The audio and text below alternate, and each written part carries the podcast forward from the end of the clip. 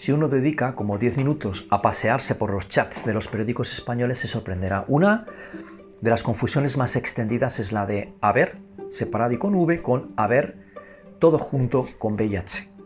La expresión haber se utilizará la primera, como afirma el Bademecum, para solicitar al interlocutor que nos deje ver o comprobar algo en modo interrogativo. Tengo un regalo, a ver.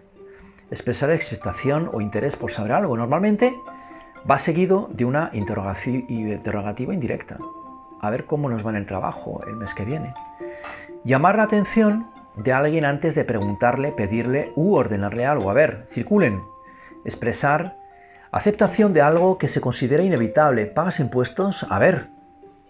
Expresar curiosidad, expectación o interés.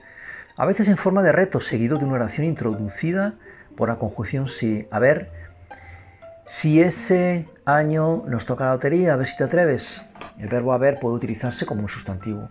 Tenemos un buen patrimonio en nuestro haber.